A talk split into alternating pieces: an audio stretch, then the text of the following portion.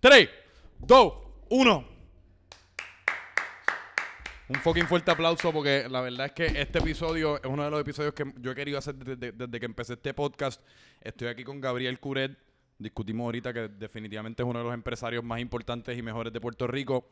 Es el empresario favorito de tu gata. Eh, pero yo voy a dejar que le explique qué es lo que hace y por qué estamos aquí. Cuéntanos un poquito el trasfondo de quién tú Saludos, eres. saludos a los que nos están escuchando. Este, mala mía por picharte un par de veces. Llevamos tiempo tratando de planear esto, pero ya por Había fin- que hacerlo bien. Tenemos público esto. aquí, tenemos fanaticada, todo el mundo, una Sí, fanaticada. pero- Un fuerte aplauso. Ajá. Pues te, estoy en Mayagüez ahora mismo. Tengo tres negocios corriendo ahora mismo, gracias a Dios. El primero es Tijolos, que es una barrita. Este, el segundo es Cabra Tostá, que es un coffee shop. Y el tercero es 5 de Maya, que es un restaurante mexicano. Ajá, y entonces, pues cuéntame, cómo- porque tú y yo tenemos la misma edad, nos graduamos de, de- de la misma, no de la misma escuela, pero del, del mismo año de, de clase. eh, ¿Y cómo tú llegaste a abrir esos negocios? ¿Cómo surgió toda esta vuelta? Este, porque tú dices barrita, cabrón, pero son negocios que están, o sea, que están dominando lo que es la escena culinaria. Poco a, po- y- poco a poco ha cogido nombre y en verdad poco a poco se, se ha dado, se han dado buenos los negocios, pero me gradúo de aquí de San Juan, nosotros somos de aquí de San Juan, me gradúo acá de San Juan, me voy para Mayagüez a estudiar, estaban los hermanos míos allá estudiando, este, yo queriendo ser un grupo igual que ellos, pues quiero mudarme con ellos, vivir con ellos, pasar la experiencia que todo el mundo habla de Mayagüez, que, de, de lo que se hace en Mayagüez. Este, y estando allí en Mayagüez, identifico diferentes oportunidades de cosas que hacían falta, que sí las habían aquí en San Juan, pero no las habían allí en Mayagüez. Y como en segundo o tercer año, este, empecé a buscar, este, mira, que, que hace falta, estilo otro. Siempre quise abrir una bobita de comida. Porque el, ese fue tu primer negocio, ese fue mi primer negocio en truck, que ya ahora mismo no lo tengo. Pero el, el- el vecino mío del frente, de aquí de San Juan, en mi casa, el vecino mío del frente es uno de los dueños del churri. No joda. Sí. Y entonces yo, yo vi crecer, como que el churri, yo lo vi crecer desde que fue una carpa, desde que fue la línea completa, a veces lo veía él y como que eso a mí me motivó. Eso es algo que yo no digo mucho, o sea, no mucha gente lo sabe, pero cuando llego a Mayagüez, que me doy cuenta de que no hay tantos food trucks, como que salgo de janguear, donde puedo comer, como que las, las pocas, o sea, las pocas opciones que habían, como De los digo, mira, monchi. Exactamente. Yo estoy estudiando empresa que también te dicen en la universidad, ide- identifica oportunidades, este, Mm. o sea, donde hay, bueno, no hace falta. El punto es que mm, veo que no hay muchos food trucks ahí en Mayagüez, este, y digo, déjalo, hay que hacer una, hay que hacer algo. Hice un proyecto de una de las clases, hice un proyecto de una bobita de comida. ¿Qué pasa? Que en todo esto se ha quedado en ideas, se quedan ideas. Conozco a esta persona que es mi socio ahora mismo actual, Adrián, todo el mundo lo conoce como, como Edro. Este, Él es socio en todos los él es mi negocios, socio ¿verdad? en todos los negocios. Pero somos tres en varios. O sea, ahora mismo en Tijolo somos tres, en Cabra somos tres y en Cinco de Mayo somos tres. Exacto. Pero él se repite conmigo en los tres negocios que tenemos ahora mismo. Ok. Pues esta clase, hicieron este proyecto. ¿Qué pasa? Que el, el Edro iba a abrir un- iba a abrir una bobita de comida con otro con otra persona. Y entonces cuando yo me entero de que él va a abrir una bobita con otra persona, yo rápido me, me enfiebro, sea, me fiebro bien cabrón y cada vez que lo veía en los jangueos, mira, este, yo siempre quería hacer eso, cuando tú la abras yo voy a ser tu cliente número uno, como que estoy súper pompeado por ir, como que porque lo hagas. Sí. Y él cada vez que me lo encontraba, le decía lo mismo. Y él parece que estaba como un alto ya de encontrarse conmigo para si este cabrón me va a volver a decir Sí, la sí, sí. mierda. Y yo lo conozco por mis hermanos, porque él me lleva como tres o cuatro años. O sea, conocemos Mm. por, en realidad por mis hermanos. O cada vez que lo veía, le mencionaba eso. Hasta que hubo un día jangueando, que estábamos en un party en el, en el casino, que el casino es un local en Mayagüez que hace muchos parisitos allí los jueves. Sí. Me lo encuentro y él me dice, mira, Hacho, en verdad el socio mío está medio quitado. Este, tú la tienes conmigo, como que si, si, si, si lo hacemos juntos, ¿tú la tienes? Hacho, a mí se me abrieron los ojos. Le dije, de una, vamos para encima. Ah, no joda. Así que fue Así casi... fue que empezó. So, moraleja, jangueen. Y dile a la gente, nunca y dile a la gente que quiere abrir beban y uno nunca sabe qué cosas pueden pasar. Este, pero, pero sí, cuadramos ese mismo fin de semana, vamos a quedar en Mayagüez, vamos a reunirnos, estilo otro, vamos a ver qué es la que hay. Y yo pensé que ya tenía un par de cosas adelantadas, pero no tenía un carajo. Pero empezamos desde cero. Vamos a buscar guaguitas, exacto. Vamos a buscar un clasificado, guaguitas, estilo otro. Vamos a tirarnos a la calle a ver qué Ajá. carajo hay que hacer. Y me acuerdo que lo primero que hicimos fue ir para la plaza de Mayagüez, a la plaza, donde está este, la, plaza alcaldía, estilo otro. de- Y le preguntamos al primer guardia municipal. Y le dijimos, mira, nosotros queremos abrir una bobita de comida, ¿qué carajo hay que hacer? Y de ahí, de, de- de preguntando, preguntando, mira, vete a aquella oficina, pregunta. Y a aquella oficina nos mandaban a la otra. O sea, en cuestión de, de, de lo que iban a ofrecer de comida y de... Sí, nosotros, mira, ¿qué hay que hacer para abrir una bobita de comida? Permisología. Ah, que hay que hacer para este, abrirla. Tú no le estabas preguntando, sí. mira, ¿qué quieren? ¿Mexicano? Sí, yo, yo quiero abrir una bobita de comida, ¿cuáles son las gestiones? ¿Cuáles son los permisos que tengo que buscar? Ah. Y ok. fue que ese guardia nos mandó, y poquito a poco en oficina llegamos al local, a, a la oficina que era. Este, mira, este es el papeleo, este es el listado que tú me tienes que entregar poco a poco y, y fuimos, y fuimos preguntando. Diablo, qué cosa cabrón. Entonces, ok, pues se, se da esta vuelta, abren el futuro. ¿La zambuca era de qué? Era como de Nacho. Sí, era como de- nachos, tripleta, este. Era como medio monchis, eh, como... Pero la gente iba borracha o iban también como a cenar. ambas. Ok. Y el primero a cenar, después se caía un poquitito, entonces volvían después del jangueo. ¿Y eso fue hace cuánto, lo de la zambuca? Esto fue cuando yo tenía 20 años, tengo 26, hace 6 años. ¿Y tú crees que tú, o sea, tú crees que esto del empresarialismo era algo que tú siempre querías? Tú dijiste que estabas estudiando em- eh, administración de empresas eh, en la UPR de Mayagüez, pero esto era algo que tú siempre querías hacer o es como que se te, prestó, se te Siempre, presentó esta oportunidad con siempre. Edro y... De, de chamaquito, o sea, podía entrar a un negocio así como si fuese esta casa y me fijaba, me fijaba en todo, en las luces, en las esquinas, como que en las sillas, este, me fijaba en todo, no sé por qué. Sí. Ahí fue que dije, coño, yo quisiera tener un restaurante algún día. Y entonces cuando se da la clase que dicen qué negocio tú quieres tener, yo dije, pues yo quiero tener un restaurante, me voy a dejar llevar por el proyecto como si fuese una bobita de comida, porque es los budget y como que para empezar, para arrancar, voy a dejar llevar el proyecto por eso. Como que cuando me digan, ¿por qué una bobita de comida si quieres un restaurante? Pues porque quiero empezar por ahí, por ejemplo. Y me dejé llevar así. Y entonces, pues, ¿y cómo, cómo fue la vida de la zambuca? O sea, porque pues estabas preguntándole a la gente de los permisos y eso, pero ¿cómo, ¿cuánto tiempo fue que tú la tuviste? ¿Cómo fue exitoso? ¿Qué aprendiste? ¿Qué? Tuvimos como, como unos cuatro o cinco meses entre la permisología, entre cogiendo cantazos de qué hay que hacer, estilo otro. Nos Yo quedamos pensaría que es comprar una guagua y ponerle un clasificado. Buscamos la guagua, la compramos, porque muchos de los permisos te- eran cosas que ya tienes que tener en la guagua. Mm. Como que la ventana o las líneas de gas, como que un montón de cosas que te, pre- que te piden los permisos, ya, tenés, ya tenemos que tener la guagua, Sí. so, vamos a coger la guagua. Y cogimos una guagua.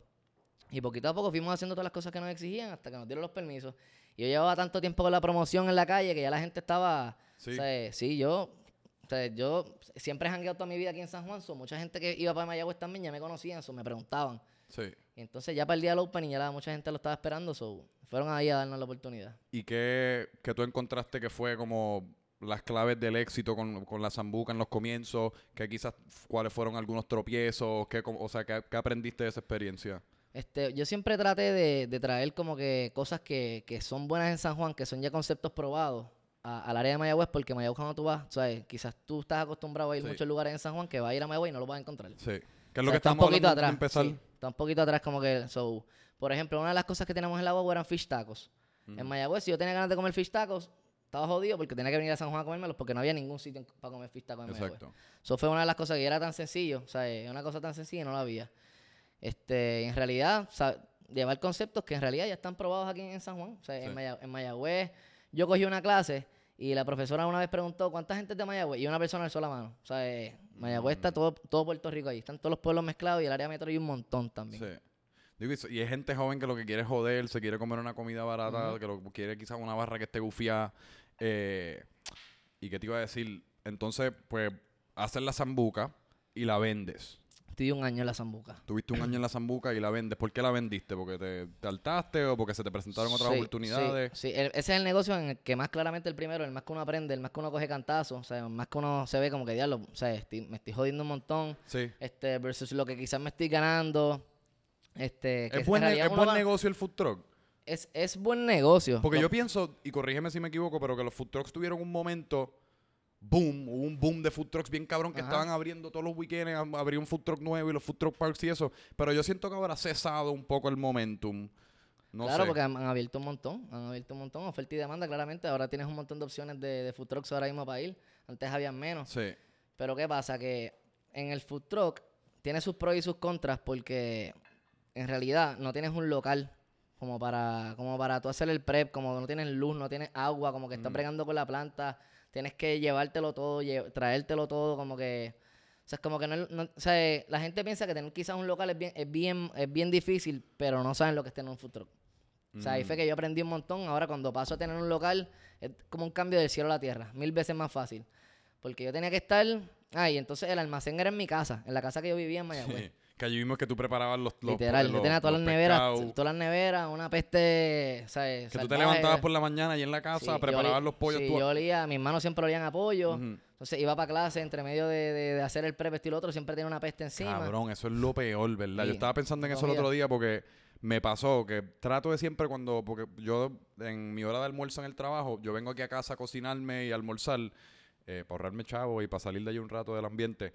Eh, cabrón, y un día se me olvidó quitarme la camisa y cuando llegué, que uno se detecta esa peste de apoyo en la camisa. Claro, no, a veces uno se Diablo. acostumbra. Uno se acostumbra y no lo huele. No, no, yo no me acostumbro porque y no- en verdad trato de no hablar con nadie, hablo con la gente de lejos porque es que no puedo parar de pensar en el hecho de que mi camisa huele a pollo.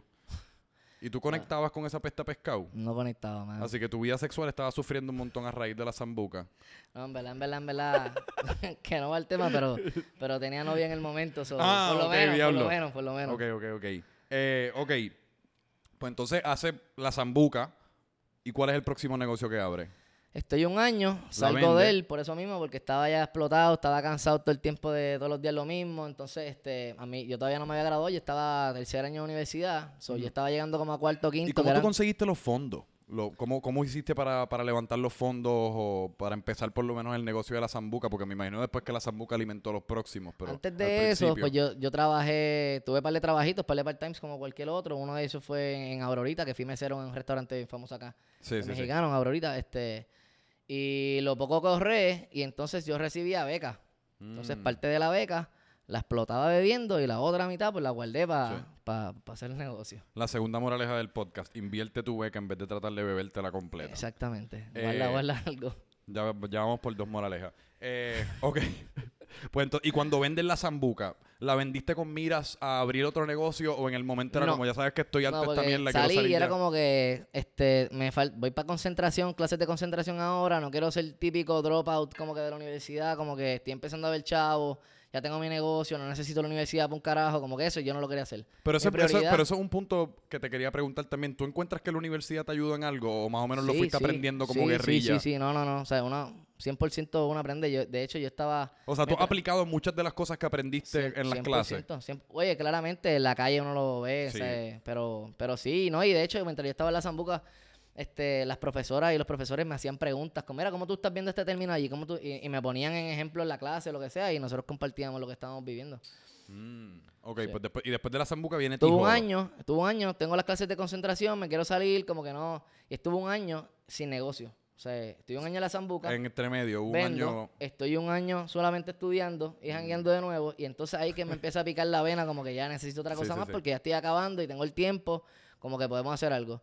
Me vuelvo a unir con el socio mío que estaba en la Zambuca, este, no quería saber de una bobita de comida, este, y entonces nosotros tenemos un amigo de nosotros que es socio mío de Tijola ahora mismo que trabajaba con nosotros en la Zambuca. Ok.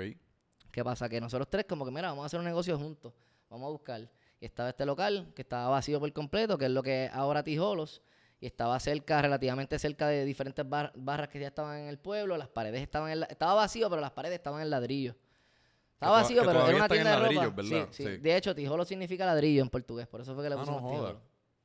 Sí. Qué cosa cabrona. ¿Y cómo tú decides, cómo tú decides, ok, pues una, quiero abrir una barra, o es casi como medio por coincidencia, o quiero abrir Sí, un restaurante sí, es mexicano, es o quiero abrir un hay. coffee shop? ¿Cómo, o sea, uno, cómo tú escoges el concepto de lo que quieres abrir, y dos, después, cómo haces para desarrollarlo? Pues en realidad el local que, que, está- que teníamos visto, pues era lo que le o sea, lo que mandaba era una barra porque estaba cerca de las otras barras también. O sea, era como Mm. que. Entonces tenía un look super cool que vimos la, la Se ve visión era como que con una barra. Era una barra ahí. So, arrancamos con la barra poquito a poco de nuevo, con los permisos, estilo otro, poco a poco, buscando la licencia de alcohol y, y abrimos Tijolo y a romperle promoción por ahí para abajo. Y entonces para ese tiempo no había, no había mojitos en Mayagüez, como que era bien difícil conseguir un mojito. Y nosotros, mira, vamos a traer los mojitos, estilo otro, como que para empezar. Y se nos dio bueno. Entonces cogí una acogida bien rápido porque nos ganamos, nos ganamos varios premios en Sal PR de los ¿Sí? mejores mojitos en Puerto Rico, así como que ¿Y quién diseñó la receta del mojito?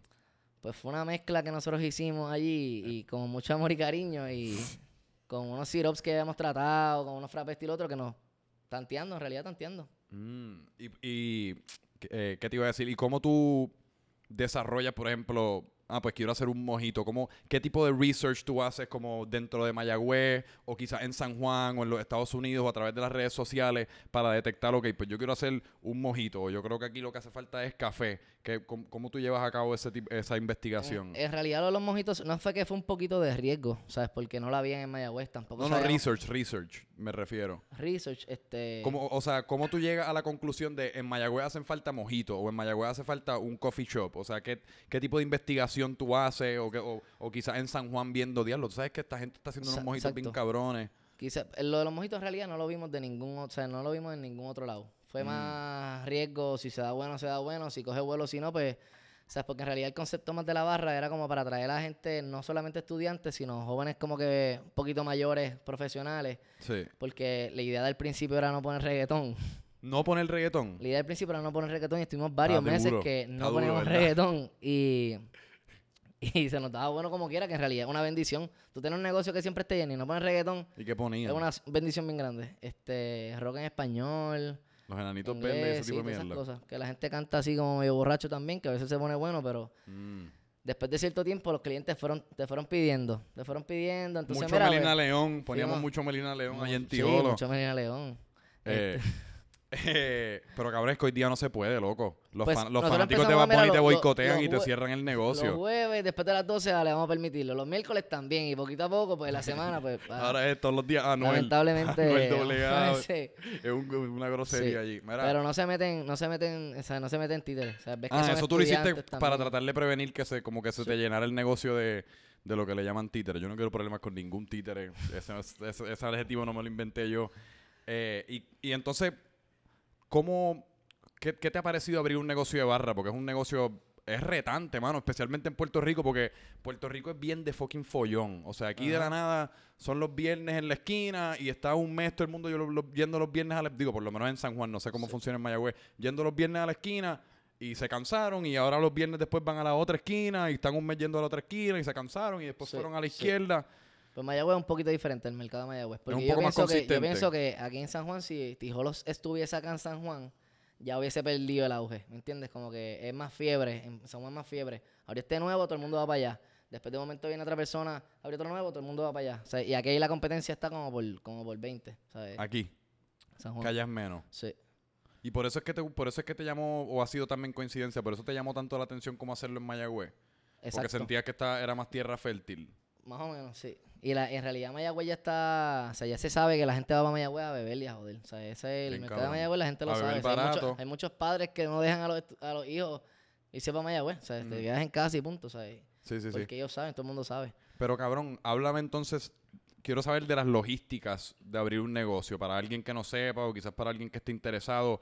O sea, o sea cómo, cómo uno lo abre, qué, qué tipo de cosas uno tiene que hacer, que no sé si permisos, quizás Uno eso es tiene- aburrido, pero eh, igual mismo como uno le pone, como tú decides, ah, este, este palo va a costar 5 pesos, a dónde uno hace las órdenes de alcohol, todo ese tipo de mierda, cómo son las logísticas. Ya lo me hiciste como 30 preguntas de una. Esa es mi especialidad, Pero- hacer 30 preguntas en una, intimidar a mis invitados y sí, sí. Ok, pues, cabrón. Este, o sea, abrimos la barra y dijo, mira, vamos a tener, o sea, eh, los estudiantes beben esto. Hay, Mm. o sea, hay tantas barras, aguanta una más claramente. Nosotros conocemos mucha gente, podemos hacer el pool, o sea, de, de par de gente que venga a esta barra a janguear. Sí. Empezamos a... Pues tú empezamos- consigues el local primero. Consigo el local primero porque mucho de la permisología tienes que tener local ya. Tienes que tener local O ya. sea, eh, tienes que tener contrato de arrendamiento, tienes que tener este... En el permiso de uso te, te piden 20 mil cosas que tú tienes que tener ya el local. O sea, eh, Sí. So, tienes que tener un local de, de-. Tienes que construirlo en base a bombero te va a pedir 20 mil cosas. O sea, eh, los signs de exi, los baños, este, un montón de cosas te va a pedir. Mm. So, poco a poco tú vas tachando las cositas que te van, que te van poniendo en el A- permiso Así de que uso. consigues el local, tienes que descifrar qué permisos son los que necesitas. Después también necesitas como desarrollar el nombre y el concepto de lo que Sí. quieres hacer. Y pues después como el, el espacio también, diseñar el espacio, que eso es bien clave. Claro. Eso sí. es bien fucking clave. ¿Cómo, cómo tú, qué tú has hecho? ¿Tú contratas como que un diseñador o algo? ¿Es más o menos tú con tu instinto? Nosotros mismos, entre los tres socios, mucho Pinterest. Soy sincero. Pinterest mucho, está mucho demente, Pinterest, loco. Yo le debo mi éxito a Pinterest. Si ves las fotos de cabra, eso es Pinterest, pero por ahí para abajo. Pinterest, y la loco. gente, ¿no? Y, la, y, la- y las personas van allí a cabra y te dicen, diablo, ¿y quién decoró esto? Esto y lo otro", nosotros Pinterest. mismos, Pinterest. Sí, Loco, Pinterest, yo estoy todos los días en Pinterest porque en verdad yo nunca pretendo que, que me estoy inventando la rueda, yo estoy buscando inspiración, tratando de ver como que, que para las camisas yo digo, "Ver, mira, más o menos me gusta esto, déjame adaptarlo. Así que en verdad todo, todo mi éxito y, y mi estatus legendario dentro de Puerto Rico se lo debo a Pinterest. Así que estamos en eso, estamos de acuerdo. Ok, pues abri- abrimos Tijolo. ¿Y cuán, cuán rápido después ab- abres la cabra tostada? Estoy dos años en Tijolo. Dos. Estoy do- dos años en Tijolos. Cabrón, yo, siento que, yo siento que ha sido tanto más rápido que eso. Sí. Yo siento que tú en un, en Sí, un porque año abriste todos los negocios. Tijolo yo la abrí, Tijolo yo la, eh, nosotros la abrimos y estuve, mi- el primer año de Tijolo y era mi último año de universidad. Ajá. Entonces me graduó, le estudié un año completo sin hacer nada, sin estudiar ni nada, solamente estoy en Tijolo. Y ya cuando está corriendo un poquito solo la barra, este, ahí es que empezamos a buscar más locales, esto y lo otro.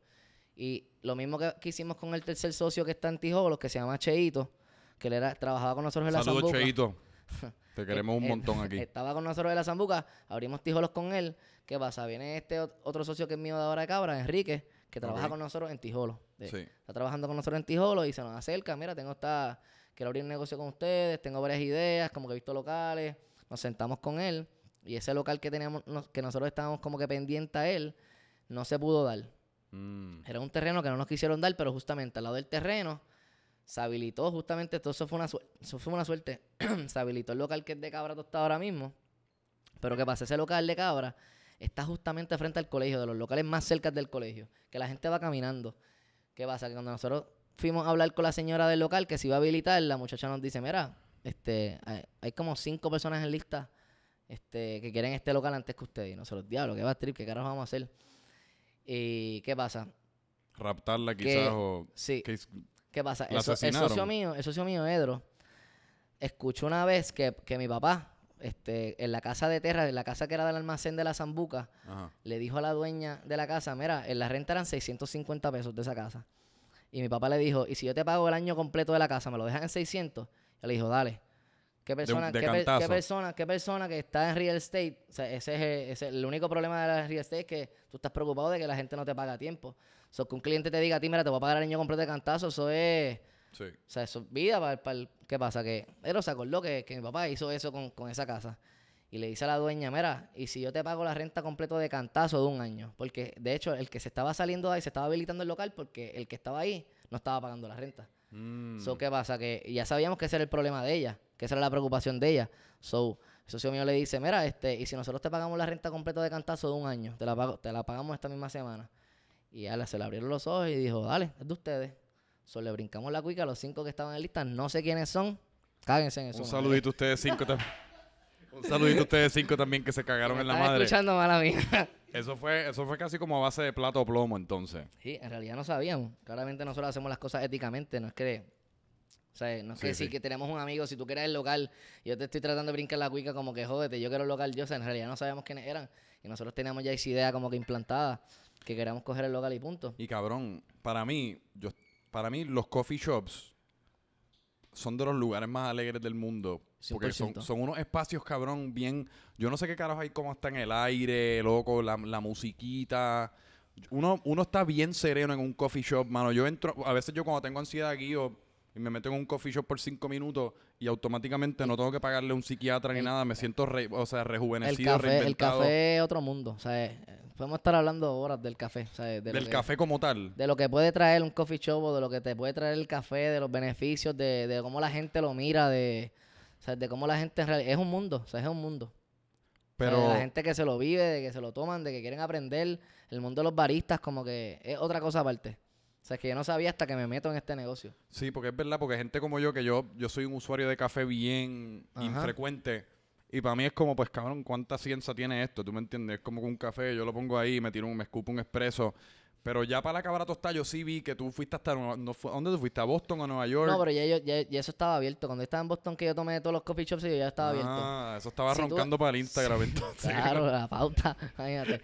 Pero de que en realidad yo me copié, y, y lo digo aquí al aire, no me, o sea, no me importa. Sí. El layout como tal de Gustos Gustos Café de, de, de, mi- de Mm. Matadero. No te Guaynabo. copiaste, te inspiraste. Exacto, Fue una me inspiré, pero no me copié porque en realidad, o sea, no, no uso ni el café de ellos en realidad, pero uno entraba al coffee shop, tenía un conferen- conference rooms como que a mano derecha, Ajá. una sala de, de sofá como que a mano izquierda y el counter en el mismo medio. Y nosotros Mm. vimos el local y pff, aquí puede ir eso, aquí puede ir eso, y el counter ahí en el medio, y sillas por el medio. Y nos dejamos llevar por ese layout. Nos Mm. metimos a Pinterest y la rompimos. Y con- de- Nos copiamos, lo pusimos bonito. En realidad es para que tú sabes. hay- o sea, el- muchos locales en Mayagüez no le dan ese cariño en cuestión a decoración, Sí. como que. Y la eh, está- gen- yo lo he visto en fotos nada más, pero se ve bien, Es así, es cabrona. bien, es bien este. Bien tostada. Bien tostada, bien, Bien Es como medio trendy, se prestaba muchas fotos, como Sí. que. es ¿Ustedes piensan en eso cuando abren un, un Claro, local? Como, claro. ok, esta aquí va a ser bien el, el área de Instagram. Como que aquí es donde la gente sí. va a venir y se va a tomar fotos. No sé si tú has visto en Tijolos que hay un neón que dice: aquí todas las noches son noches de Jeva. Yo mandé a Mm. hacer ese neón y cerraba los ojos y me imaginaba todas las jevas que iban a estar tomándose fotos en ese neón. ¿Me entiendes? Así que ya estamos llegando a Sí, la o raíz sea, de ya por lo cuántas abriendo vas a tomar fotos en este neón, ¿me entiendes? Sí. So, claro que pensamos en eso. Y, Para se- y- contestarte y- la y pregunta. ha, y ha funcionado. O sea, la, la visión se, se ha convertido en realidad. Un montón de jevas sí, sí, fotos. sí, sí, sí. De verdad que sí. Qué cabrón, ya, ya me estoy empezando a descifrar por qué es que tú estás abriendo todos estos negocios. No. No, no. Yo que estoy soltero, voy a, voy abrir un coffee shop yo por aquí entonces. Mira, mujer que me escucha, pues, próximamente voy a estar abriendo un coffee shop, así que si me quieres ofrecer tus servicios de compañía y tus servicios de nada, de consejería y de salir de vez en cuando, pues eh, yo soy un empresario eh, pronto. Ahora aquí, aquí que llegó, aquí que llegó Nico, es que Franco y yo nos conocemos de hace mucho tiempo como que de, de, de janguear, porque tenemos la misma edad aquí en San Juan. Ajá. Y yo te he visto desnudo, bro. Yo no sé si tú te acuerdas. ¿Tú me has visto Yo desnudo? te he visto desnudo. Mucha gente me ha visto desnudo, pero no mucha gente me ha visto el genital. Tú, o sea, yo, te, yo te vi el genital. Ah, ¿tú me has visto el genital? Sí, sí. Yo no sé si tú te acuerdas en casa de Nico, que no lo ven en la cámara, pero por ahí está Nico. Y en casa de Nico, este, tú te desnuda, tú te desnudaste y rompiste Ah, una puerta, diablo. ¿me entiendes? Diablo. Y el papá estaba bien. Eso estaba fue una de mis, eso fue- sí, sí, eso fue una de mis peores noches. The record, tienes tremendo paquete. ¿Sí? Para, para las nenas que estén, para las Jurado. nenas que estén escuchando. Yo te iba a decir que no digas nada por Te si acaso te por, por de la mi vida buena, sexual claro, porque claro, yo estaba claro. preocupado de mi tamaño, pero si tú lo dices, la realidad del caso es que son como 9 o 10 pulgadas. Por eso. Fácil. No, no. Y, y los martes se me meten 11, o sea, ¿Los muerto la martes? risa. Los Ok. martes se me meten 11, no sé por qué. Yo creo que es el flujo de sangre, como que ya trabajé el lunes, estoy un poco en estrés y eso se, se- se- se pone una longa. Yo te- Mira, eh, yo creo que este es el perfecto momento que le queremos dar un, un saludito aquí a B. Fernández, que nos estamos catando aquí una cervecita. Esta es una Founders All All Day- IPA. IPA. Sí, yo soy bien fanático de la IPA, aunque recientemente por alguna razón, no sé si es que mi paladar, que se supone que con la edad evolucione, mi paladar está, mi paladar está como desvolucionando. Y recientemente estoy bien fanático de las Blonde Ales. Me, me encanta mandarme unas rubitas. Esta, esta cervecita está, está bien buena. Ah, no, esta cervecita está cabrona. Y a veces cuando, y está fuertecita, y a veces cuando yo me paso de trago, empiezo Sí. a decir embuste nada más. Como que me da por decir embuste nada más. So, that- puede ser que ahorita a yo no sé si- negocios aquí. Así que ahora yo, todo lo que tú nos has dicho es un embuste. No, porque estoy empezando, pero... A mí me encanta decir embustes. Tengo que, o sea, tengo que hacer esa confesión. Me fascina. Para mí los embustes es una fuente, la fuente de comedia más cabrona del mundo. Pero a mí me gusta decir embustes con una cara seria y que la otra persona no sabe si tú le estás diciendo un embuste o no. Ajá. Pero tú le estás diciendo algo bien algaro, que es como, si es verdad, pues soy un, psi- un psicópata. Exacto. Pero si no es verdad, pues... Como, cua- cuando dije que tenías tremendo paquete. ¿entiendes? Eso, sí, eso fue claramente un embuste, pero vamos. Esta parte yo la voy a borrar. No, no, no la parte del paquete, la parte que dijiste que era un, que era un paquete cabrón. Mira, ¿hay otra cervecita por ahí? Vamos a ver. Ya, lo estoy bien atrás, que es que me pongo a ¿Tú hablar. estás bien atrás? Sí. Yo estoy bien agresivo, eh. ¿Qué? Mira, Mira. pues, Eh, ok, ¿qué estábamos diciendo? estamos hablando de la cabra. Estábamos hablando de la cabra y yo te quería preguntar. Porque en verdad, recientemente, lo que te dije ahorita, porque sí, uno como consumidor, pues yo no conozco que es un buen café, que es un mal café, pero recientemente he estado probando buenos cafés y la verdad es que está bien, hijo de puta. ¿Cómo tú, cómo tú escogiste el café que usan? ¿Qué café usan? Nosotros, ¿Cómo- no- nosotros nos reunimos con dos compañías. Con Cafetero, que es con la que estamos ahora mismo. Locales. Eh, sí, sí, Son sí. cafés locales. Esa planta está en hormiguero. Y- ¿Hormiguero? En hormiguero. Wow, saludos hormiguero. Y entonces con Gustos Café, pero nos, nos reunimos con ellos dos porque nosotros necesitamos una compañía que una compañía que nos pudieran, nos pudieran dar el servicio de siempre suplirnos el café, que nunca se nos quedara, que tuviera consistencia, que tuviese las maquinarias como para que siempre tuviese la consistencia, porque se te acerca mucha gente que te dice, mira, yo tengo un café artesanal, lo tostamos a mano, estilo otro, pero son más como que más pequeños. Sí. O sea, y en realidad nosotros no nos podíamos arriesgar de esa manera, como que si queríamos ocuparnos y, y Sí, que olvidarnos de esa, no tener esa preocupación, era como que nos tenemos que ir con compañías grandes que, que no, que si se daña la máquina, este te la arreglen, como que, que siempre te van a subir el café como que Sí, sí. y sea consistente. Todas esas cosas nosotros las miramos. Nos sentamos con gustos, nos sentamos con cafeteros. En realidad el trato, mi experiencia, o sea, hay un montón de gente que tiene gustos. Y es tremendo café. Ah, porque gustos Pero- originalmente son, es como un una cafetera. Gusto después, se, Gusto se es, es, es un, es un grano de café, una marca de café. que después ¿Qué abrieron espacio el, el físico. primero de ellos, que es en, en el matadero, ellos cogieron como que las- al final del, del almacén hicieron un coffee shop. Eso fue el primero de ellos. Mm, O sea, aprovecharon ese espacio para hacer un coffee shop y venderlo al, de- al, al detal. mm. Pero en realidad ellos, distribución y todo. Sí, sí, sí. ¿Qué pasa? Me, mm, personalmente me gustó más el trato de cafetero y nos decidimos ir con ellos. Y el café, buenísimo. O sea, y en realidad mucha gente ya tenía gustos que si nosotros abríamos con gustos, quizás muchos de los que coffee lovers como que iban a decir, ya, el otro coffee shop más que está brutal, pero usan el mismo grano, como que queremos probar algo diferente. Ujú. So, todas esas cosas las pensamos y nos fuimos con cafetero. Y les ha resultado. Ha resultado. ¿Y cómo uno hace la mierda esa, cabrón? La, la pendeja esa como que uno le pone una florecita con la leche. Los baristas, el latte eso, art. eso está bien algaro. Eso está bien. Es al caro. difícil de hacer. Mucha práctica, mucha práctica. Yo quiero tratar, yo quiero, es que estaba viendo un montón de videos de eso recientemente y quiero aprender a hacerlo. Mucha práctica. Aunque yo no le echo leche a mi café. Para mí la clave de un buen café es no leche ni azúcar. sí, no, no. Los, los que, los, los verdaderos coffee lovers se lo, se lo toman así para probar yo no soy un coffee lover, es que a mí el azúcar me pone uy, bien loco. Ok, A mí el azúcar me pone más loco que el alcohol. ok. Loco, yo, yo, yo como azúcar y me empiezan a dar unos ataques como de loquera y el cerebro se me pone como bien confundido, el corazón me empieza a correr, la, no- empiezo como que a no sentir mis rodillas ni mis piernas, es como una, una sensación bien ¿Estás seguro que extraña. tú te estás metiendo azúcar? y no... Y no otra cabrón, te estoy preguntando real. Porque tú estás diciendo unas cosas bien locas ahí. que Esos sonaron como los efectos secundarios de la heroína. Creo que Eh, estás cambiando de polvo blanco, no sé, tú estás eh, metiendo. Pues entonces, ok, y, cómo entonces llegamos de la cabra tostada ahora el último negocio que abriste que es el 5 de mayo, un restaurante mexicano? Pues, el nombre está bien cabrón. 5 de Maya, este, este tercer socio mío, Guillermo, que tiene otros negocios allá en Mayagüez también, of Dubol y Piña Dulce. Este, Que el pues, 5 de mayo era un concepto que ya existía. Sí, el, el Guillermo, que es socio mío ahora mismo en 5 de Maya, él abrió ese restaurante y lo abrió por cuatro meses. Entonces tuvo, tuvo mala suerte, diferentes cosas como que no le salieron como él quería. Entonces encima de eso vino María, como que entonces él tuvo cerrado un año y, y par de meses. Ajá. O sea, el local lo cerró y no lo volvió a abrir. ¿Qué pasa? Que él, que él tenía como muchas cosas en la mente, este, estaba trabajando en muchas otras cosas porque no tenía socios en los otros negocios como yo, que en realidad me divido el tiempo y me divido como que, ¿sabes? Tengo tiempo para mí y puedo hacer- me puedo dividir las tareas. Sí. Pues él estaba solo en los otros negocios. Entonces se le hacía difícil como que volver a reabrirlo, como que lo tenía en mente, pero ¿qué pasa? Se nos acerca a nosotros y nos dice, mira, este, yo quiero volver a abrirle este 5 de mayo, ¿qué les parece si ustedes se unen a mí? Como que le hacen las mejoras que hay que hacerlas, que hay que hacerle, este, y se meten al negocio y nos metemos como partes iguales y llegamos a un acuerdo, nos sentamos, hablamos, mira, vamos a hacerlo.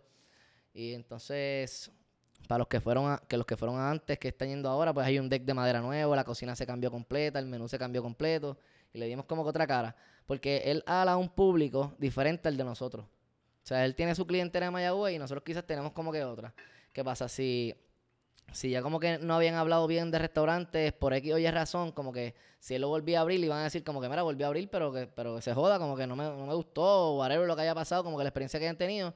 ¿Qué pasa? Que al entrar Edro y yo al restaurante, nosotros tenemos otro pool de gente que quizás no habían ido antes o, o no les había pasado por la mente. Sí, porque por que ejemplo, ahora- para mí es un, es un negocio nuevo. ¿tú me Exacto, entiendes? exacto, porque tú... me- Digo, yo vivo en San me- Juan, pero. ajá. Exacto, pues mucha gente así, o sea, que no sabían que eso, que eso que estuvo abierto un tiempo y entonces se cerró. O sea, ahora que nosotros le dimos la promoción, que mucha gente nos siga a nosotros, diferente a las que lo siga él, pues dijeron, pues mira, van, van a volver a abrir, vamos a darle una segunda oportunidad al restaurante. Mm. Y pues zumbamos con la promoción de nuevo y, y gracias a Dios se, se- Eso acaba de abrir hace como Hace mes y medio, ya un hace mes, un y medio. Y eso es otro animal, ¿verdad? De los tres negocios que tiene, el restaurante es el, es el más retante. Más retante, el más retante. ¿Y por qué? Por, por no qué? te creas, también en verdad cuando empecé en la cabra, bregar con la logística del- de que el café saliera como que a la misma vez o, o- o paralelo con, con la cocina, porque están separados. eh, Pasa un ticket a la cocina y pasa un ticket al café. So, se llenan diferentes, o, o el que pidió café y no pidió comida, o el que pidió comida y no pidió café. O sea, eh, esa logística a nosotros se nos hizo un poquito difícil al principio. Ahora el restaurante, pues, eh, en realidad barra, que ya habíamos bregado con barra, y comida también, pues como que llevamos un mes y medio y yo siento, la- mi tranquilidad ahora mismo es como si ese restaurante llevara como un año. Sí. O sea, sí. Digo, y ya yo me imagino que la La experiencia, experiencia, de los otros claramente, el día negocios. antes de abril, tú dices, mira, me ha pasado todas estas cosas, las voy a, las voy a anticipar. O sea, no voy a dejar que esto me pase porque me pasó una vez. O sea, eso abrió de una vez y estás más pendiente quizás a otras cosas. Porque Sí. ya la- las que te pasaron los cricales al principio, Sí. pues claramente mientras más experiencia, pues más fácil se te va a hacer el próximo negocio. Y eso es una me, pregunta. me estabas preguntando ahorita si me estoy volviendo adicto a abrir negocio. No es... Sí. No es... Yo ya mismo te o sea, veo en rehabilitación. se- no, se acercan. Se, se presentan las oportunidades y... Porque ¿Cómo vas- hace estás en proceso de abrir dos más. Por eso fue que te lo pregunté, que estás en proceso de abrir tu cuarto Es- y tu eh, quinto negocio. Sí, esa bomba es, lo estoy diciendo aquí por primera vez. ¡Exclusivo! Este, ahora en el 2019 vienen dos proyectitos nuevos ahora arrancando. So, ¿Qué van a hacer cuáles? uno es la fresquería. Que es como un juice bar. Sí, es como un salad bar. La Me fresquería, el nombre, los juice bars, cabrón. el nombre es, viene de productos frescos. O sea, de pues, ensalada, este, Yo juice, muero este, por un juice juices. Exactamente, pues. Ese es el primer concepto. Eso es lo más que yo extraño aquí, loco, porque allá afuera, yo siempre cuando me, después de una noche como media loca o de palo y eso, me iba a Whole Foods o algo y me empezaba a comprar que si el ginger shot, que si el wheatgrass shot, todos estos shots que uno no sabe ni qué carajo es lo que sabe. hacen. O sea, eh, yo voy a abrir un concepto, yo voy a abrir ese restaurante porque sé que hay mercado para eso, pero yo personalmente No eres consumidor. no, no soy consumidor. Pues pendejos O sea, como yo, que yo no sé ni qué carajo es lo que hace el ginger, ni el wheatgrass, ni todas estas cosas verdes, ni hasta unos que eran como de, de charcoal. Yo no sé ni qué carajo hace el charcoal. Yo me los consumía todo y después quizás era un placebo, pero me sentía como, un, como Jesucristo, loco. sabrá Dios, sabrá Dios, pero en verdad es que yo no, no, no le he hecho, no le he hecho. Y pues que mencionaste ahí los cricales, que era una- algo que te quería preguntar. Dentro de los tres negocios que has abierto o en general, ¿cuáles han sido como que las cosas más retantes o tropiezos que tuviste? O quizás, por ejemplo, qué es lo más retante de una barra, qué es lo más retante de un coffee shop, qué es lo más retante de un restaurante. Y si pudiese ahora con la experiencia que tienes volver hacia atrás, pues ¿qué harías distinto? En verdad no haría nada distinto, porque la zambuca yo cogí cantazos con Sí. cojones. Sí. Y, y pasar de la zambuca, que, que estoy bregando con comida, que no tengo local, que no tengo preparación, que tengo que llevar y traer, que tengo que llevar las cosas fregadas. Digo, ni experiencia, era tu primer negocio. Que, a pasar una barra que voy a coger el almacén y llenarlo completo por un mes completo, que no me tengo que preocupar porque si el pollo se va a dañar, porque el, el fucking litro de, de Absolute no se va a dañar, ¿me entiendes? O Mm. sea, eso está ahí. O sea, yo puedo hacer el, el inventario de cero problema porque allí nada se daña, ahí estaba todo cerrado, no estoy bregando con alimentos, eso es un miqueo, eso fue un cambio del cielo a la tierra. Sí. O sea, yo no hacía tres carajos, yo ahí a beber. Los perishables son una mierda, ¿verdad? Los productos que se expiran. Exactamente, eso de la comida en los restaurantes estás todo el tiempo, por siempre, estar comprando todas las semanas tienes que hacer compra porque todo el tiempo tiene que estar la comida fresca, como que no es lo Sí. mismo abrear con el alcohol, que puedes hacer lo que te dé la gana y no se va a dañar. So, Y, y en cuestión en cuestión de tiempo, ¿cómo tú divides tu tiempo entre los tres negocios? O sea, ¿con- ¿tienes tiempo libre? o- nos tratamos de dividir partes iguales. Nos tratamos de dividir partes iguales. En Tijolo una semana lo coge uno, otra semana lo coge otro, otra semana lo coge otro. O sea, tú sabes que dos semanas las tienes libres. Este, en Cabra están entregando casi todo. so, en realidad son dos o tres cositas que a veces hay que buscar afuera. ¿sabes? Y es más administrativo que otra cosa. Y lo mismo estamos tratando de hacer en Cinco de Maya. Buscando esa logística de qué se está, de, de, cua- de qué cantidad de cada alimento se está consumiendo a la semana para entonces que siempre haya eso y tú no tengas que salir. Nosotros siempre estamos pensando como que en el mesón. O sea, siempre ponemos eso eh, como que de ejemplo. Mira, si el, El mesón, mesón. el gerente del mesón, ¿tú lo ves saliendo para Sam's a comprar algo? ¿Para dónde? ¿Para Sam's? ¿A comprar algo? Nunca Cero. me- nunca he conocido, gerente- nunca he tenido el placer el de conocer un de- de- gerente de, nin- de ninguna cadena va a salir a Sam's a comprar nada. Eso se lo llevan completo allí. Tú no tienes ni que mover Sí, un dedo. sí, sí. Que mandar un texto con la compra al vendedor del, del distribuidor y te va a llegar. Le mandé un texto a B. Fernández y B. Fernández aquí, mira, viene, Y boom. te trae. y te trae- Reserva 1925, una cerveza directamente desde Granada. Y si no me equivoco, esta botella tiene un 95% de Ya, yo me la- Yo me probabilidad. la tomé allí cuando fui para allá. La Esta. tomé, Te lo juro.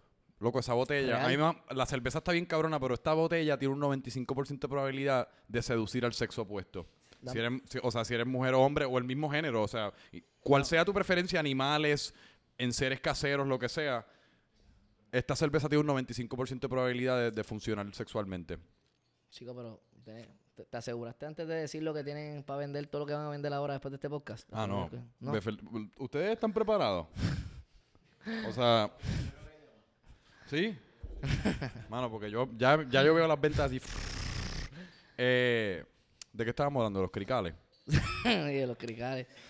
Eh, Nada, experiencia, lo que estaba diciendo, la ¿Y tú crees, y tú, si te ha gustado tener socios? Porque, por ejemplo, a Sí. mí, que yo pues tengo lo de las camisetas y, y estaba empezando a pensar así más, más Ajá. empresarialmente como tú, que tú eres uno de mis ídolos, eh, por alguna razón se me hace difícil pensar en un socio. Porque, no sé, como que quizás si tenemos choque o tener que bregar con alguien, cómo nos dividimos el dinero, las responsabilidades, etcétera, pasa, etcétera. pas- pasa, o sea, lo más que tú vas a escuchar es que los socios se pelean o se, o se, o sea, se separan o lo que sea. Sí. Yo hice química con el socio mío, sea, me entendió, hab- o sea, eh, me ha salido todo bien y ya sé cómo comunicarme con él. Sé cómo él trabaja, él sabe cómo yo trabajo. y te provee tiempo libre. Porque imagínate tú con esos... Tú no pudiese haber... ¿Tú crees que tú pudiese haber No, abierto no- tres qui- negocios solo? Mira, te he pichado como cuatro veces y es con Sí. socio, imagínate si estuviese solo. No estaría aquí ahora mismo. Digo, es que Pero- también Mayagüez es lejos con cojones. Sí, pero trato de venir aquí a ver a la familia. Sí, trato, trato de... Y eso, eso es algo también que me parece curioso porque lo, lo pienso mucho cuando pienso en ti, que yo pienso en ti un montón. Eh, el hecho de que... Eh, el hecho de que tú estás haciendo tu vida en Mayagüez. O sea, Mayagüez a dos horas del área de, de aquí del área metropolitana, donde tú te criaste, donde hiciste tu escuela, donde están un montón de tus amistades. O sea, tú piensas en eso, cuánto, cuánto eso factoriza como que las decisiones que tú tomas o tus planes quizás a largo plazo. O sea, ¿te gustaría quizás hacer una vida y criar una familia en Mayagüez o...? Quisiera, quisiera que mi tener que mis hijos estuviesen en San Juan, porque yo no cambio San Juan por nada. Sí. Lo que yo tuve mis primeros 18 años. Este, y a veces como que me comentan los amigos de Mayagüez lo que ellos hacían en high school y me da una pena cabrona. En verdad, ¿sabes? Mm. Nosotros te- tenemos suerte. de Nosotros somos bien afortunados. 100%, 100%. A veces ellos hangueaban en, en Applebee's, yo creo. Applebee's. Yo creo que sí.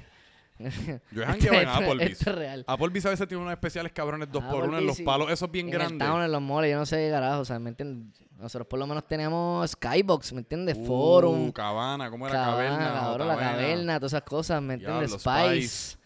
Muchas paredes con las cuales perrear. Mucho que O más. en espalda con pared y entonces perreo con mujer. Eh, ¿Y has Real. pensado abrir un ¿Qué pa- negocio en San Juan? L- Todavía no tengo el tiempo para hacerlo. O sea, No, solamente nada más, pensado. nada más lo pienso en las dos horas que tengo que ir para acá y la o sea, en el tiempo que voy a Mm, perder Sí. en mi vida a la larga, que todavía no, no puedo hacerlo. Y tengo que y tengo que venir con un concepto que no va a ser algo trending como que de momento. Tiene que ser un Digo- restaurante. tiene que ser un restaurante, no un local como que de jangueo. O sea, no puede ser jangueo. Tiene que ser un restaurante que sí, que tenga bebida, pero que sea como, como a largo plazo. O sea, un- piensa en un restaurante ahora mismo como en el que yo trabajé en Aurorita acá. O sea, eso siempre... uno de los pocos, eso no pierde- Aurorita. eso no pierde la, o la cuevita o la, los negocios que están trending, ¿sabes? Que, que llevan toda la vida. Sí. Pero es Eso es duro, son bien pocos, ¿Qué bien, pasa? bien pocos. Tú vas, y no es por tirarle la mala a muchos negocios, pero quizás hace dos o tres meses atrás nosotros hangueamos que todavía estamos en Funky Buda, pero quizás, como que todos estos negocios que quizás cogen un boom bien cabrón, Sí. viene alguien y, a- y abre otra cosa, ¿sabes? Quizás ahora 58, no sé, ¿sabes? Abre muchos negocios que quizás es más de jangueo, pero la gente janguea tanto ahí que se cansan, abre algo nuevo y se movieron. Sí. Si yo algún día vengo para San Juan, yo no puedo permitir que esas cosas, Es ¿sabes? que uno tiene que crear, la gente sigue persiguiendo el follón, uno tiene que crear cosas, cosas sostenibles, co- cosas de que la comida tiene que estar bien cabrona, Sí, el sí. ambiente tiene que estar y bien gente, cabrón. y la gente haga algo nuevo. O sea, ahora mismo yo, o sea, yo abro un restaurante o abro un local, ya, ¿sabes? Ya me ven a mí como que hago, hice, hice algo, como que hice las cosas bien, como que van a esperar que yo que lo hago mejor, me va- van a esperar algo un poquito más de mí, como Sí. que para el próximo negocio. Entonces, ya van con ganas de criticar, o sea, van directamente a criticar y punto. o sea, Sí. Y eso es súper normal, eso es súper normal, pero, pero ya como que vienen con algo en la mente que van a decir, vamos a ver qué él hizo ahora, como que cómo lo voy a criticar, ¿sabes? Que, que tienes que estar preparado para eso, porque la gente me dice, ah, tú abres un negocio y la pega. Y en realidad no, o sea, no es así. Sí tengo la Bueno, ventaja pero de que por lo menos desde mi perspectiva, eso, así es que parece. Ok, pero ponle que yo hago un negocio nuevo ahora mismo y hago una por Dios, hago una mierda cabrona. Tú vas a ir el primer día porque me vas a ir a Sí, apoyar el full. primer día, pero no vas a volver. O sea, yo tengo que encargarme de que tú vayas, me, me vas a dar la oportunidad el primer día, porque 100% te conozco, 100% me vas a querer apoyar, pero, o sea, los panas no son los que siempre se van a man- se- te mantienen en tu negocio. Van a ir la primera vez, un cojón de gente ir la primera vez. Tú tienes Sí. que encargarte, ya que tengo esa ventaja y esa bendición de que tú sí, de que va a ir cientos de, de personas los primeros días a darme la oportunidad. Yo tengo que ganar, ganármelo haciendo un buen producto, o haciendo un buen servicio, o haciendo un buen concepto. Sí. O sea, ¿Y es que en realidad no es porque, ah, acabo de abrir un negocio como que ya la pegó, como que no. O sea, yo, yo tengo esa presión de que, de que la gente sí va a ir y sí va a ir a criticar, ¿me entiendes? So, tengo Sí. que estar pendiente de un montón de cosas. No, y tú, tú mencionas eso de los panas y después, porque en verdad, hasta cierto punto, y no, en verdad no lo digo, no lo digo ni jodiendo, pero para la edad que tú tienes, para mucha gente aquí de, de- del área metropolitana, de tus amistades y eso, cabrón, hay gente que no sé si admirar es la palabra, pero que respetan un montón lo que están haciendo, porque quizás, o sea, tú estás haciendo lo que mucha gente quisiera hacer, porque en verdad, al fin y al cabo, todo, yo creo que todo ser humano sueña con tener su propio negocio. Quizás no son barras o restaurantes, quizás es una línea de jabones, Sí, qué sé yo, quizás es una, una línea de champú o lo que sea, pero todo el mundo sueña para trabajar para uno.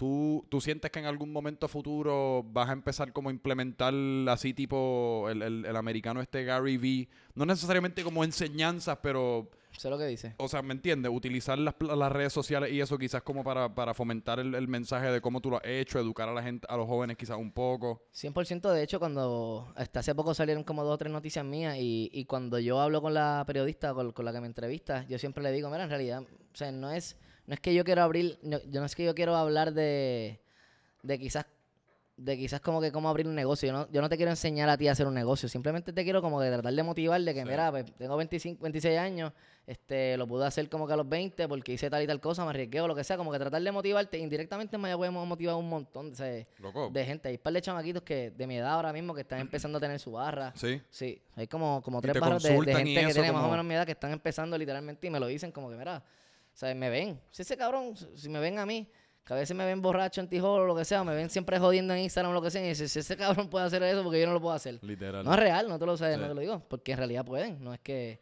o sea, Sí. se puede 100%. Se puede, pero requiere un montón también. Requiere sacrificio. Cuando yo quise abrir la zambuca, yo dije, yo he tanto y ya sé lo que voy a. O sea, yo no quiero janguear más. Quiero como Sí. que me quiero poner para lo mío.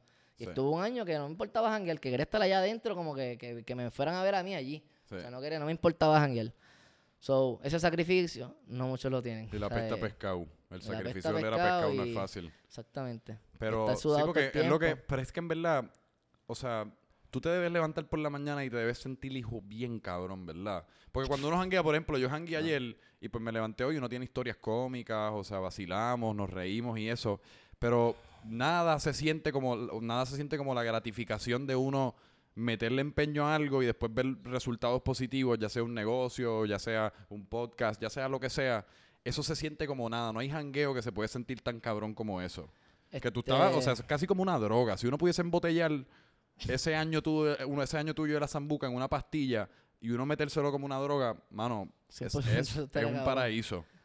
Sí, pero en verdad fue, ¿sabes? Yo siempre que me preguntan, ese fue el año que yo dije, ¿sabes? Cogí tanto cantazo que uno no, ahí es que uno sale. ¿Tuvo las duro? veces que uno sale, sí. ¿Qué le 7 de recomendaría? la mañana a 4 de la mañana, todos los días por ahí para abajo. O sea, mis breaks eran, mira, Edro, tengo que ir a coger clase, como que tengo clase ahora. Sí. Y en realidad era, Él ya no- era, él ya era no mi estudiaba. break. Le- estaba terminando. Mm, Y el, mi break era las clases y me sentaba en la clase ahí con el aire acondicionado, con una peste cabrona, como siempre. Este, y, y en realidad no atendía. O sea, no atendía. Era pensando en todo lo que yo tenía que hacer, todo lo que me faltaba sí. hacer en el día para yo poder abrir a la hora que decía que nosotros abríamos el negocio. Sí. Porque hay muchos negocios que se caen porque te dicen que abrían una hora y tú ibas y no estaban allí o cerraban antes o se le, acababa la comida antes. Todas esas cosas. Yo, el estrés como que lo tenía todo el tiempo en la mente. So, iba para clase, no atendía. Pensando en toda esa mierda. Hay examen el viernes, el jueves. Edro, no puedo trabajar el jueves. Aderar para el sistema mortal Eh, para tratar de a memorizarme todo lo que pudiese para que me dieran una D o una C, un 70, dame una C, dame los cabrones créditos, me importa un Sí, carajo, yo lo que quiero es el diploma, ¿me entiendes? Sí. Y lo tengo y lo tengo en mi pared. La sede de colegio. Lo tengo en mi pared. Mira, y eh, ¿qué, tú- ¿qué consejos tú le darías? Porque tú has mencionado un par de veces como de lo difícil que fue la zambuca y eso, y, y quizás los, los principios. ¿Qué consejos ahora mismo para empezar tu vuelta de, de motivador y, edu- y educador empresa- empresarial le daría a, a ti de 20 años a- o como que justo antes de empezar? Como que mira, cabrón, cuidado con esto, o quizás enfócate un poquito más en esto. Bueno, Yo lo que llevo son 5 o sea, cinco o 6 años voy ahora teniendo negocio y todavía, o sea, y, y toda mi vida voy a ver sea, cosas nuevas todos, voy a aprender cosas nuevas todos los días. Sí, O sea, es que ahora mismo, de aquí a 5 años, yo siento que yo aprendo, yo voy a aprender algo mañana que, que no lo sé hoy. así que todavía no te sientes y todavía digno. no te puedo decir, mira, este. Porque es que te voy a decir, lánzate. Te voy a decir, coge cantazo. Te voy a decir, coge cantazo. Porque es que no. O sea, yo te puedo decir muchas cosas y tú puedes estar pendiente a muchos otros negocios que han fracasado y tú decir, mira, fracasaron por esto, voy a tratar de evitarlo y no hacer estas, estas cosas que hizo ese restaurante que por, por esa razón cerró. Te pueden decir un montón de cosas, pero hasta que a ti no te pase, Sí. tú no vas a decir, mira, este ya me pasó una vez, como que no, no, no es por ese lado, es por este otro.